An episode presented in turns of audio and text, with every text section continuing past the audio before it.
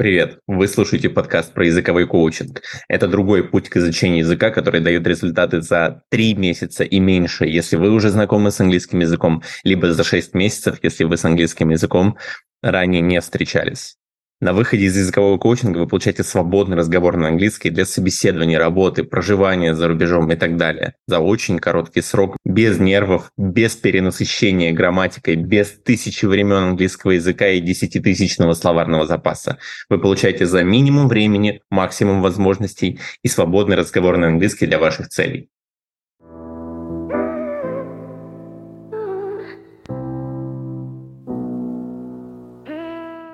Друзья, всем привет! Сегодня третий выпуск подкаста «Последний спринт до Fluent English», и мы поговорим про части английского языка. Важно понять, что английский – это не просто навык, а целая группа навыков. Какие конкретно мы поговорим про сегодня? Мы поговорим, как решить проблему «все понимаю, как собака, но сказать ничего не могу». Взял книжку, начинаю читать и просто пытка, страницу читал минут 40 четыре раза перепроверяю во всех переводчиках, точно ли без ошибок написал, то, блин, подумают, что идиот. И самое главное, слушай, меня, если говорить про мой английский, это, конечно, C1, кроме разговора, разговор B1. Все эти проблемы решаются при помощи метода первого принципа и разделения английского на части, на составляющие его навыки. Как это делать, мы поговорим сегодня.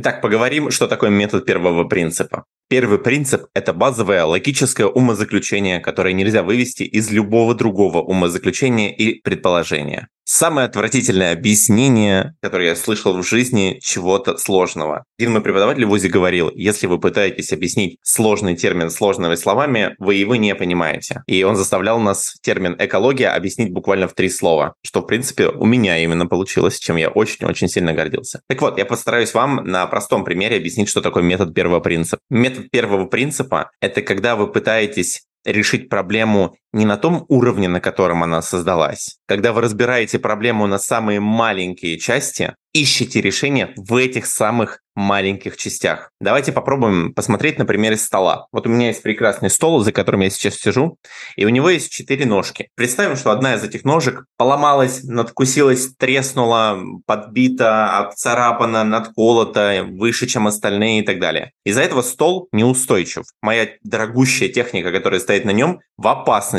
и может упасть с этого стола, чего бы я очень не хотел. Мне нужно пофиксить этот стол так, чтобы я мог за ним спокойно, безопасно сидеть, работать, хранить технику и так далее. Зачастую без метода первого принципа человек думает, так, чтобы повысить устойчивость стола, можно зацементировать ножки, можно поклеить их изолентой, можно подставить что-то под него, сделать более устойчивым. И если все это сделать с этим столом, будет интересная история. Три ножки, которые до этого и так были достаточно устойчивы, станут еще более устойчивыми. Та же ножка, которая в свою очередь была проблемной, получит некоторую основу, опору и станет крепче. Вот только усилий я потрачу в 4 раза больше, чем нужно. Если бы я работал только с той ножкой, которая явно проблемная, все было бы гораздо проще. Конечно, на этом примере очень смешно иллюстрируется метод перепринципа. Ну, какой нормальный человек будет делать так? Очевидно же, что все просто пофиксят эту сломанную ножку. Так ли очевидно? Вернемся в классическое преподавание приходит человек с запросом «не могу разговаривать на английском». Зачастую первое, что с ним делают, ну, давайте пройдем несколько тем, связанных с временами в английском. Следующее. Давайте выучим 10 слов, необходимых для темы traveling. Ой, как здорово. Давайте выполним домашнее задание, где надо вставить пропущенные слова, изменив их на слова для past simple. Изменив, изменив глаголы в форму, подходящую для past simple. Здорово. Эти действия очень полезны для трех ножек, которые устойчивы. Когда человек приходит с запросом «я не могу разговаривать», максимально эффективно будет учиться с ним разговаривать. С этого момента я как раз объясню, чем метод первого принципа полезен для английского. Английский — это составной навык, который, на мой взгляд, состоит из шести частей. Reading, speaking, writing, listening — это четыре навыка, из которых состоит. И две, можно сказать, области знаний — это grammar и vocabulary. И вот вернемся к примеру джентльмена, который пришел и не может разговаривать. Со всеми остальными пятью частями английского у него нет никаких проблем. Тогда зачем ему тратить время и усилия на grammar, на vocabulary? Зачем ему слушать лишний раз или читать, если у него явная, в упор бьющая заметная проблема со спикингом? Да, здорово помогать, улучшать и так далее. Но, возможно, стоит починить сломанную ножку, а потом, если есть необходимость, улучшать остальные. Так ли нужно три ножки делать еще более устойчивыми, если в целом на них и так стоял стол?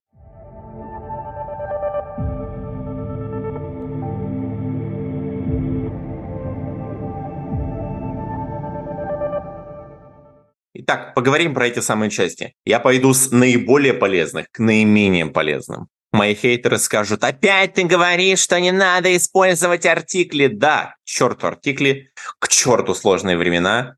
И про граммар мы поговорим практически в самом конце, потому что это наименее важная часть английского языка. Speaking.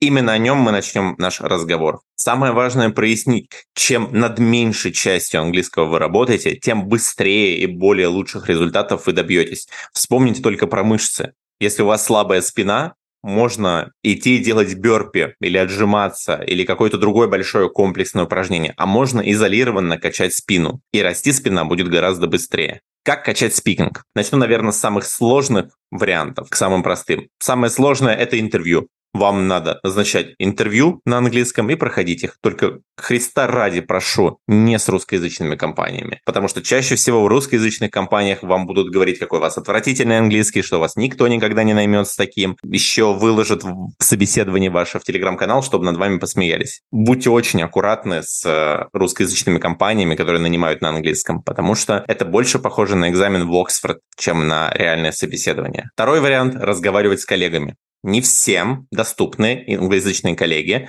не всем доступны коммуникации на английском с русскоязычными коллегами, но если вы такую опцию можете придумать или предложить, это великолепно. Один из последних кейсов, с которым со мной поделился действующий человек, с кем мы работаем, он рассказал, мы решили просто в пятницу проводить митинги на английском. Классно, все рады, кто не рад, просто говорят на русском. Все остальные говорят на английском. Следующий вариант – это разговоры с людьми. Есть специальное приложение для разговора на английском Sky Talks, очень хороший сервис Skyeng, который подбирает тебе собеседника на английском. Буквально там за пару минут, и вы 15 минут разговариваете на любые темы. Предпоследний – это LinkedIn. Если вы запостите очень простой пост, в котором напишите «хочу попрактиковать свой английский» и ищу собеседника, и я боюсь, вы сильно удивитесь тому количеству людей, которые в этом заинтересованы. Мне кажется, я раз в месяц вижу пост, где человек пишет «предлагаю пробовать», и буквально 20 комментов залетает меньше, чем за день, что «да, я согласен, и я хочу, и я хочу, и я хочу». Те же проблемы преследуют нас всех. Мы все ищем практику разговорного английского. Мы все ищем английский, потому что сегодня он нужен нам как никогда. Почему бы этим не воспользоваться и не помочь друг другу? И самый простой и, возможно, самый лучший вариант, потому что, обратите внимание, каждый из, из предыдущих вариантов, он подразумевает работу над двумя навыками одновременно.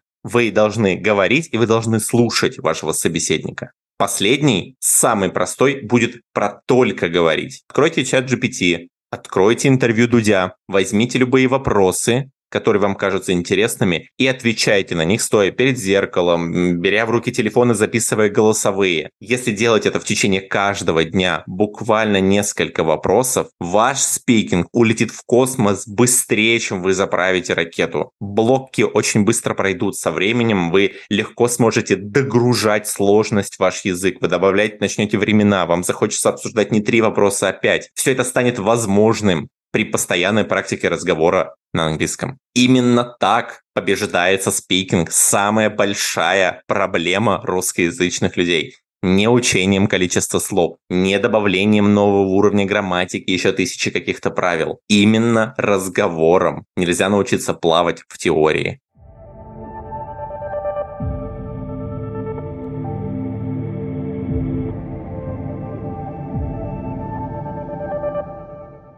Ну что, пойдемте послушаем.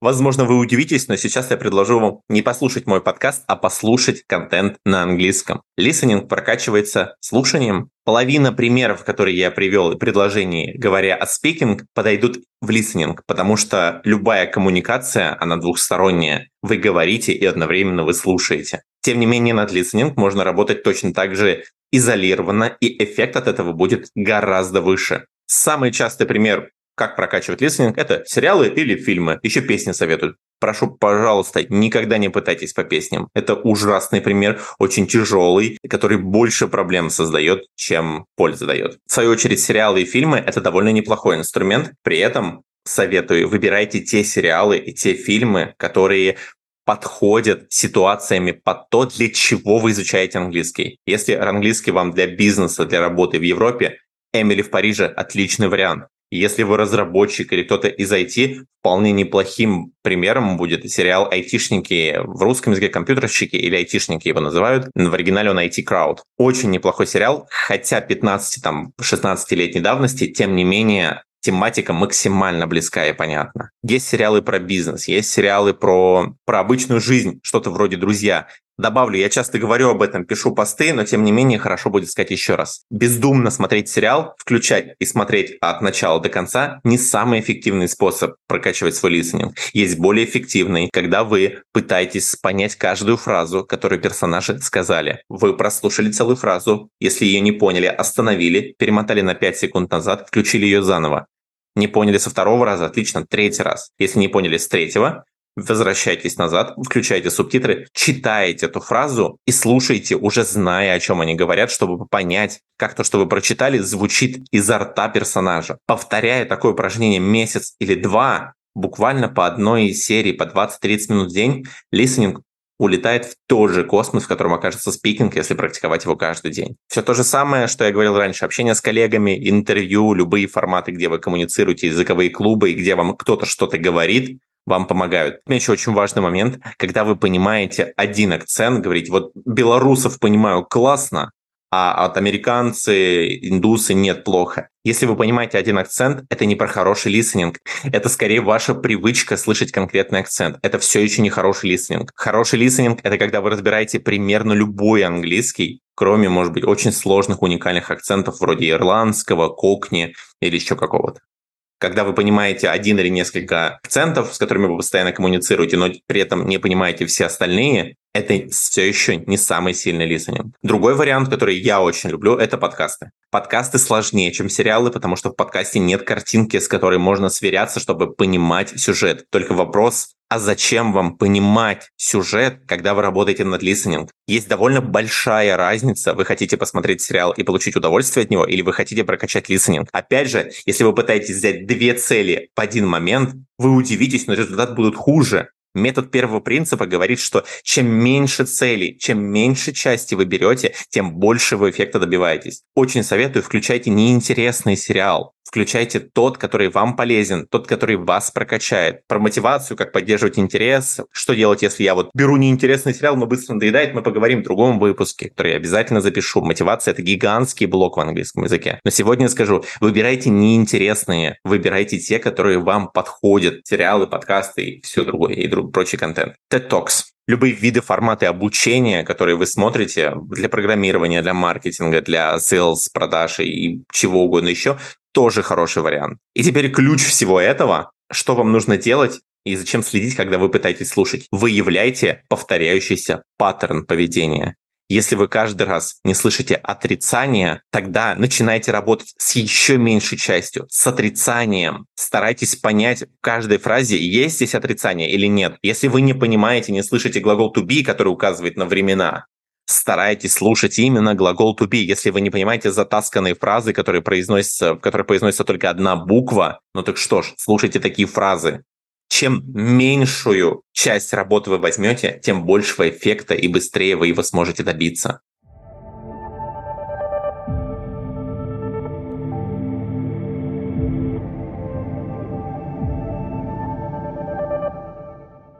наверное, самый простой и, тем не менее, самый популярный point, самый популярный вход для изучения английского – это слова. Словарный запас имеет некоторое значение. Уже не скажу, что оно слишком большое и важное, потому что мы почти дошли до середины значимости определенных частей английского, но тем не менее словарный запас все же имеет большое значение. Во-первых, он бывает активный и пассивный. Активный словарный запас – это то, что вы говорите, пассивный – это то, что вы знаете, понимаете, но не используете. При этом, когда кто-то скажет, вы вполне поймете это слово, его значение и сможете ну, как-то интерпретировать, либо повторить, например, за человеком. Когда мы используем какие-то приложения, слова, когда записываем себе куда-то, выписываем новые словечки из разных текстов, мы прокачиваем пассивный словарный запас. Мы изучаем слово, и при этом мы его еще не применяем. Есть много теорий как превращать пассивный словарный запас в активный, я пробовал довольно много. Я пробовал записывать целые предложения с теми словами, которые я недавно выучил. Пробовал связывать их друг с другом. То есть вот это я слово выучил, а оно очень близко к другому слову, поэтому давай я их вместе выучу и вместе буду использовать. Ни один из них у меня не срабатывает. Возможно, у вас работает круто, здорово, у меня нет. Я думаю, что мой основной инструмент перевода слов из пассивного в активный словарный запас — это дневник. Когда я пишу, но не говорю, у меня есть время, чтобы вспомнить какой-то слово, например, из свежевыученных подходящее, либо искусственно вставить его, если я хочу это слово сделать активным. Я могу вспомнить, что я выучил его, и составить с ним предложение подходящее да, под мой дневник. Что-то я вчера делал, например, и это слово будет уместно здесь. У меня слова довольно активно переходят из пассива в актив, но тогда, когда они мне нужны, либо когда я записываю в дневнике. Как качать? Я использую Lingualeo. Очень хорошее, на мой вкус, приложение для изучения слов. Оно геймифицировано очень сильно. Оно очень круто воздействует на разные виды памяти. И в свою очередь приложение дает цикличность повторения. То есть, когда вы только добавляете слово, причем добавлять слова можно самостоятельно. Те слова, которые вам нравятся, с теми переводами, которые вы считаете подходящими, а не только с теми, которые предлагает система, не только те слова, которые, оказывается, вы должны учить, а именно те слова, которые вы хотите добавить. Есть приложение, есть расширение браузера, есть браузерная версия так далее. Фишка в том, что когда вы добавили слово и выучили его, когда вы выучиваете слово, система предлагает вам воздействовать на разные виды памяти, собрав слово по буквам, вспомнив его перевод, написав его на слух и какие-то еще там варианты сходу сейчас не помню. А после оно предлагает вам повторить его через час, потом через несколько часов, потом на следующий день, потом раз в несколько дней, раз в неделю. Каждый раз, когда вы ошибаетесь при проверке, помните ли вы это слово, слово возвращается в изначальный как бы, уровень запоминания и начинает всплывать раз в несколько часов. С таким инструментом я буквально учил 10 слов в день за полгода, и я набрал 95% необходимого мне лексикона. Сейчас практически не случается ситуация, ситуации, где я бы не знал то слово, которое мне нужно. А если случается, оно настолько изолировано, оно одно в огромной куче предложений и текста, что мне до неприличия просто понять, о чем оно, что это за слово и что оно здесь означает.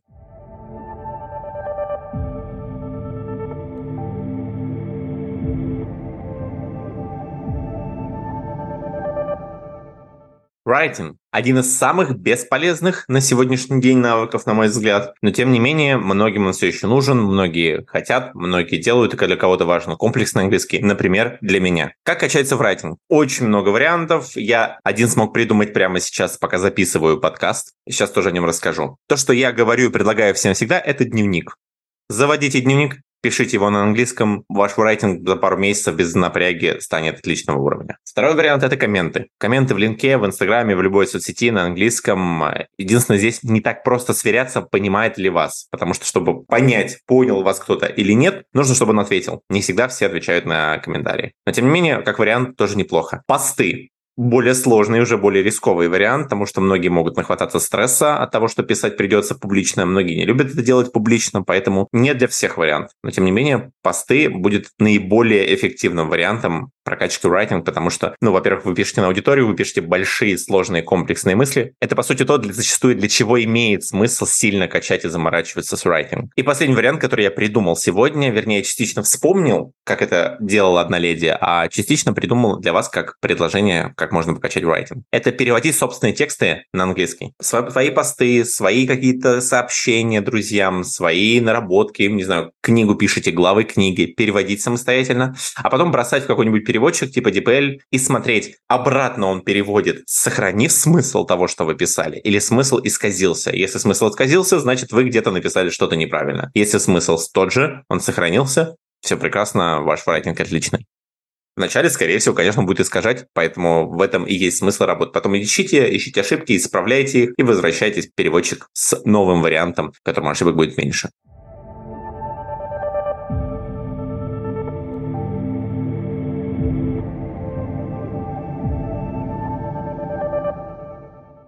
Ну что, поговорим про грамматику. Я говорил, говорю и буду говорить, что грамматика – одна из самых наименее важных частей английского языка, на которой делается самый большой акцент в преподавании английского, что меня искренне убивает, огорчает и разочаровывает. Я еще раз скажу, что хватит всего лишь шести времен, чтобы великолепно разговаривать на английском. Хватит четырех времен, чтобы хорошо разговаривать на английском. Хватит трех или одного времени, чтобы в целом разговаривать на английском. При этом важно и очень полезно понимать предлоги. При этом нужно понимать, что такое структура английского предложения, потому что в русском языке нет такого понимания, как структура предложения. Мы просто говорим в любом порядке слова, и они в целом понятны нам. Но в английском языке и в других строгих языках есть определенные порядок слов, который должен соблюдаться. Иначе вы будете как магистр Йода. Магистр Йода на русском не так смешон, а как на английском. Порядок, как строится вопрос, вопросительное предложение в английском языке. И это, в принципе, все. Можно добавить туда фразовые глаголы, я часто их добавляю, но нас, не настолько они все же необходимы, они желательны. Но, тем не менее, без них вполне себе можно обойтись. Немножко раскрою, что значит можно говорить, зная только одно время. Present Simple — это базовое время английского языка. Ну, как бы считается оно неким по временем по умолчанию. И от него строятся остальные времена. Так вот, разговаривать на английском можно, владея только этим временем, при паре очень несложных инструментов. Например, вы хотите сказать, что завтра вы поедете в парк. Совершенно спокойно, все вас поймут, никто не осудит, и даже никто, скорее всего, не увидит проблемы, если вы скажете фразу «Tomorrow I go to the park». Конечно, вы должны бы сказать «I will go», но если вы задаете временной фрейм, в целом вы можете спокойно продолжить говорить в этом времени в present simple. Подумайте, в русском языке мы делаем точно так же. Вот вам пример из русского языка. «Ой, знаешь, как вчера было весело? Мы, значит, ходили в парк, и мы идем по парку и встречаем друга. Мы идем по парку, это настоящее время. Должно было бы быть, согласно правилам русского языка, мы шли по парку. Но тем не менее мы спокойно так разговариваем, мы не видим в этом ошибки, потому что ее просто нет. Ее нет ни для кого, кроме учителя русского языка. И точно так же, кроме, к сожалению, только русскоязычного учителя, чаще всего только русскоязычного учителя английского языка, здесь будет проблема. Поэтому одного времени simple хватит для того, чтобы даже изъясняться в разных временах. Если вы задаете временной фрейм yesterday I и дальше говорите present simple. Здесь никакой проблемы нет. Это происходит очень часто. Я постоянно привожу примеры в своем телеграм-канале из фильмов, сериалов, из каких-то выступлений больших. Вы найдете кучу подтверждений, что это абсолютно обычно. Это даже не то, чтобы вы игнорируете грамматику, никто просто не заметит, что здесь есть ошибка, никто даже не поймет, что это вообще ошибка. Другой пример интересный, который я буквально на днях публиковал в своем закрытом телеграм-канале для людей, с кем я работаю. Есть такая фраза в английском going to или gonna которая обозначает собираться куда-то. В этой фразе вторая ее часть to обозначает, что дальше должен идти глагол going to go, например. И нельзя сказать просто going to the mountains, да. Обязательно нужно сказать going to go to the mountains. Согласно правилам английского языка, нужно делать именно таким образом. Я первый раз встретил это правило где-то год назад, чуть больше, американец объяснял, что это именно так работает. Я проверил в интернете, да, действительно это так работает, по-моему, преподаватель у какого-то спросил, он говорит, да, да, да, обязательно надо глагол и так далее. Я такой, слушай, да, окей, так буду тогда использовать. И последние несколько месяцев я смотрю ну, слишком много контента на английском, и где-то фоном я все время замечал, что говорят going to и, и дальше уже шло существительное. Не шел глагол, да, не повторялось, ничего такого не было. Но как-то я это игнорировал, ну, вроде не до этого было, или я усвоил, что это правило, его прям надо соблюдать. А буквально пару дней назад я смотрел сериал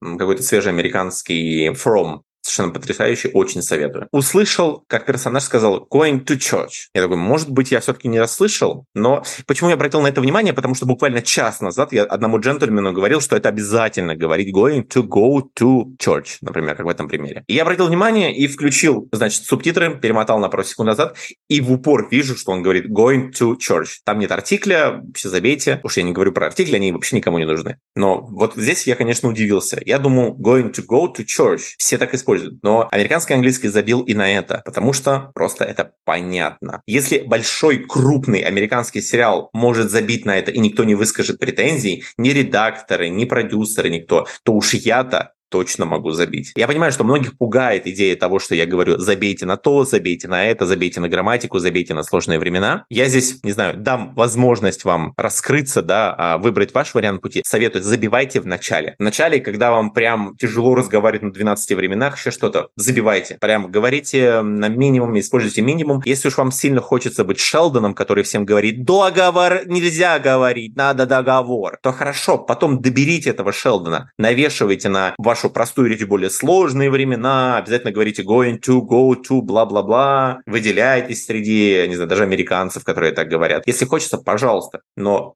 очень советую, забивайте, по крайней мере в начале. Я выбираю забивать везде. У меня ключевая цель, чтобы меня понимали на английском, а не чтобы я мог молиться на английский на уровне вместе с Шекспиром. Чтобы качать граммар, не уверен, что нужно рассказать вам про какие-то инструменты, но тем не менее это все инструменты, которые используют классическое преподавание. Это упражнения «вставьте глагол в нужном времени». Это все упражнения, в котором переведите в have ту форму, в которой оно должно использоваться. Это все подобные упражнения, это статьи про времена, это статьи про предлоги и так далее. Я здесь хочу сделать только акцент на том, что научите себя делать это на практике. Начиная с чтения статьи, это все здорово. Но после того, как вы прочли статью, возьмите реальный текст и найдите в нем упоминание этих времен. Посмотрите, ага, вот здесь present continuous, я его узнал, вот так оно выглядит в реальной жизни. Супер. Вот здесь вижу past simple. Супер, классно, я понял, как оно выглядит в реальном тексте. Не нужно учиться чему-то абстрагированно от реальности.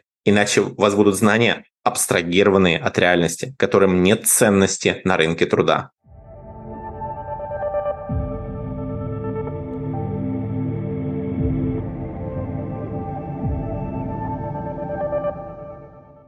Reading один из самых бесполезных навыков английского языка, хотя многие из вас со мной не согласятся, именно потому, что для тех, кто слушает, чаще всего для тех, кто слушает reading, это очень важно, я сейчас объясню почему. Для меня reading имеет довольно большое значение, потому что это одна из целей, зачем я начинал учить английский после университета в 2016 году, или в 17 в 17 по-моему. Я очень хотел читать книги, я прочитал большинство книг, интересных мне на русском языке, на профессиональные темы, на непрофессиональную художественную литературу. Много из того, что я очень очень хотел почитать, не было переведено даже тогда, хотя прошли там десятки лет после публикации этих книг. Я очень хотел читать. Но для многих людей reading совершенно не имеет необходимости, потому что есть переводчики, очень много. Зачастую примерно любой контент переводится, адаптируется. Но не всегда. Например, мы с многими из вас встретились, встречаемся и будем встречаться в LinkedIn, в социальной сети, которая заблокирована в России и очень непопулярна среди русскоязычного населения нашей планеты. Интересный итог или интересная особенность такого момента момента в том, что SMM, стратегии, SMM-специалисты, связанные с LinkedIn, русскоязычные, их очень мало, они зачастую менее компетентны, чем англоязычные коллеги, и уровень вообще работы с LinkedIn в русскоязычном сообществе на порядке ниже, чем в западном. Если Instagram у нас это супер площадка, миллион курсов, стратегий и так далее, попробуйте найти хотя бы одну, связанную с LinkedIn. Поэтому иногда почитать в оригинале очень важно для определенных спектров там, специалистов, для определенных профессий, для определенных целей, но тем не менее для большинства людей в купе. Я считаю, что ридинг не самый полезный навык, поэтому он у меня стоит последним в этой категории. Но любимым для меня. Как качать ридинг? Я, конечно, вас не удивлю, но читать. Просто что читать и как читать. Самый сложный вариант, которого обычно начинают и, конечно же, проваливаются, как я сделал в 2000 2018 году я попытался прочитать книгу uh, Reasons Why про девочку-самоубийцу, если не ошибаюсь. Говорили, что книга простая, там все здорово, классно. Я попытался, я прочитал без шуток за два часа, я прочитал одну страницу. Это было адское занятие, я не понимал большинство слов, я не мог складывать знакомые мне слова в целые предложения, и, ну, это было действительно пыткой. К сожалению, на тот момент я не знал, что существует адаптированная литература, которая гораздо проще для чтения не нейтивами. Зачастую можно еще к более простым вариантам подойти, например, читать посты в соцсети, которые все-таки на порядке меньше. И еще меньше категорий. Можно читать комментарии и сообщения. Еще больше сужая. Можно читать просто сообщения комментарии и понимать, пытаться понять, что они значат. Супер. Если вы понимаете комментарии, переходите к постам. Понимаете посты, переходите к статьям понимаете статьи, переходите к книгам. Не надо начинать с книг. Книги самый сложный вариант, до которого надо сильно дорасти, потому что именно в этих моментах умирает мотивация. Все кричат про недостаток мотивации, мотивация есть, она будет. Вопрос, вы ее стимулируете или убиваете. Начиная качать ридинг с чтения книги, вы убиваете свою мотивацию. Начиная качать листенинг с просмотра сложных фильмов, в которых уникальные сцены, не знаю, какой-нибудь Доктор Стрэндж, вы убиваете свой листенинг. Чем проще и меньше часть вы возьмете для начала и начнете понимать ее отлично, тем лучше, тем легче, тем больше у вас будет мотивации, тем легче вам будет двигаться.